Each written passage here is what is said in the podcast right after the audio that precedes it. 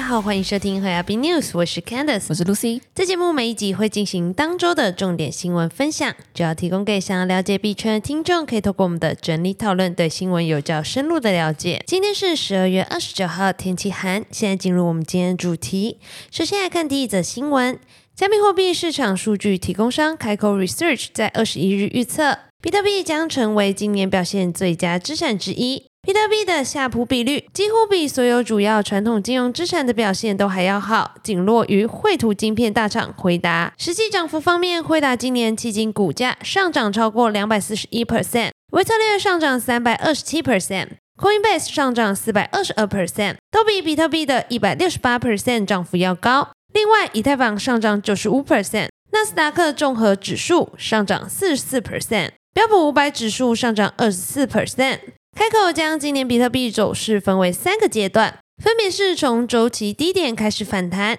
年终走势停滞以及年底涨势。指出今年三月至十月期间，比特币几乎都在两万五千美元至三万美元之间震荡。今年夏季成交量跌至多年低点，市场的热情似乎已经全部消退。但在贝莱德六月提交比特币现货 ETF 申请后，比特币从两万八千美元涨至接近四万五千美元。因此，尽管今年中走势时有些无趣，但今年所有主要资产中，比特币的夏普比率表现是最好的之一。值得注意的是，开口指出，比特币经常被吹捧为数位黄金、通膨对冲工具，但其价格往往受宏观经济因素、美元表现、美股走势影响。不过，自夏末以来，比特币与纳斯达克一百指数的相关性开始脱钩，是否持续还有待观察。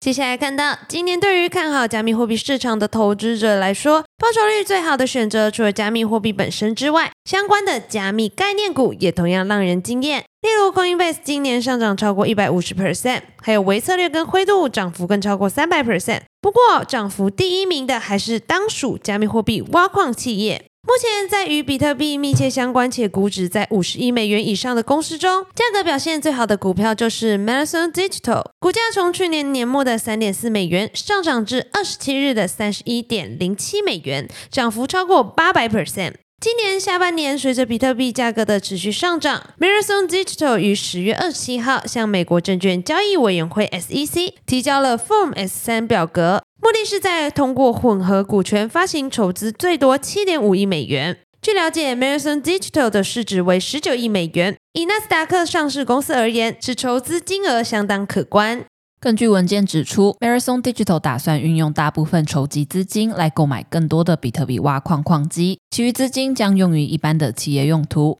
此举也意味着 Marathon Digital 看好比特币未来走势，并加大了杠杆，增加自己的挖矿武力，实现更好的战略目标。近期，Marathon Digital 更宣布以1.786亿美元收购位于德州和内布拉斯加州的两座比特币矿场。这项决定让其比特币矿业投资组合的产能提高了五十六 percent，达到九百一十兆瓦。另一方面，CEO f r a s i l 强调，Marathon Digital 正在努力提高效率，同时寻求通过卖电等方式降低生产成本，并创造更多收入来源。未来计划将比特币挖矿占总收入的比例降至五十 percent，以实现更持久的稳定发展。凭借早期投资 Twitter、特斯拉、Skype 等公司成为亿万富翁的戏骨知名创投教父 Tim Draper，在十九日接受 Coin Bureau 采访时，再度重申他多年来的预测：比特币将冲上二十五万美元。Tim Draper 表示，当比特币的价格还在四千美元时，他就预测 BTC 四年内将攀升至二十五万美元。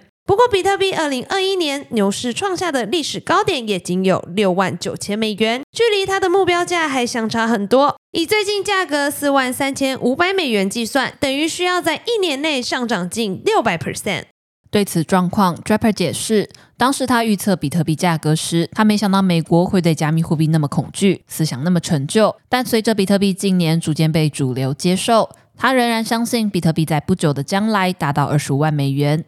他表示：“我认为这只是一个延迟，我将其称为恐惧导致的延迟，也是旧政府带来的延迟。”在访谈中，Draper 还再度将比特币比作微软。他形容就像微软创建 Word 和 Excel 等程式一样。他预计比特币开发人员会创建更多功能。大规模的技术整合正围绕比特币网络发生。Draper 也表示，他是智能合约的铁粉，迫不及待能在未来使用比特币筹集所有投资者的资金，将其全部投资于比特币。让投资者用比特币来向员工和供应商支付工资，以及他们的税款和其他一切，并让无需会计师、审计师、簿记员。转账代理或税务律师等角色参与的会计和审计变成现实，因为这种新经济的摩擦将会少得多。看好比特币智能合约应用潜力的 Draper 也大赞比特币著名的 Layer Two，被视为比特币智能合约层的 Stacks 是他今年认为在加密货币项目的表现最惊艳的。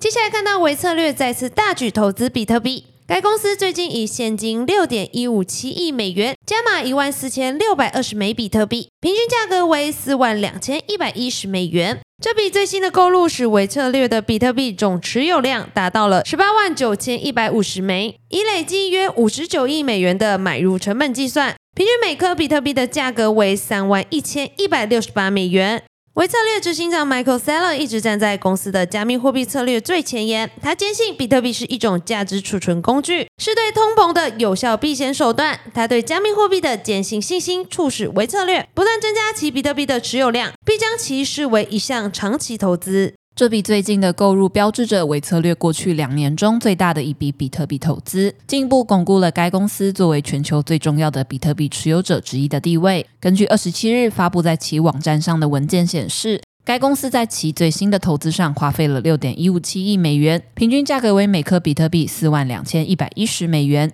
这些买入操作是在十一月三十日至十二月二十六日期间进行。维策略在比特币投资方面取得的成功，引起了业内人士的关注和赞赏。该公司对加密货币的战略性方法取得了成功，其持续的投资行为展示了该公司对这一数位资产的承诺。随着加密货币世界的不断演变，维策略仍然是一个关键参与者。凭借其庞大的比特币持有量，维策略有望从加密货币市场的未来增长和潜力中获益。接下来，我们看到生成式人工智慧 AI 机器人仰赖大量资料训练，其中包括使用网络上取得的新闻报道内容。纽约时报二十七日为此控告开发生成式 AI 机器人的 OpenAI 和微软公司，非法使用纽约时报的内容来开发其人工智慧服务，侵犯版权。纽约时报二十七日在纽约曼哈顿的纽约。南区联邦地区法院提出告诉，控告 OpenAI 和微软透过非法使用《纽约时报》的作品来产生人工智慧产品与《纽约时报》竞争，威胁《纽约时报》提供有品质新闻报道的能力。媒体机构已受到读者转向网络平台的打击，尽管许多出版机构也成立数位平台，但是包括媒体在内，许多产业已面临被人工智慧技术大幅改变之危，如 OpenAI 的 ChatGPT。微软的 Copilot 等生成式人工智慧机器人，靠大量抓取网络上可得的资讯，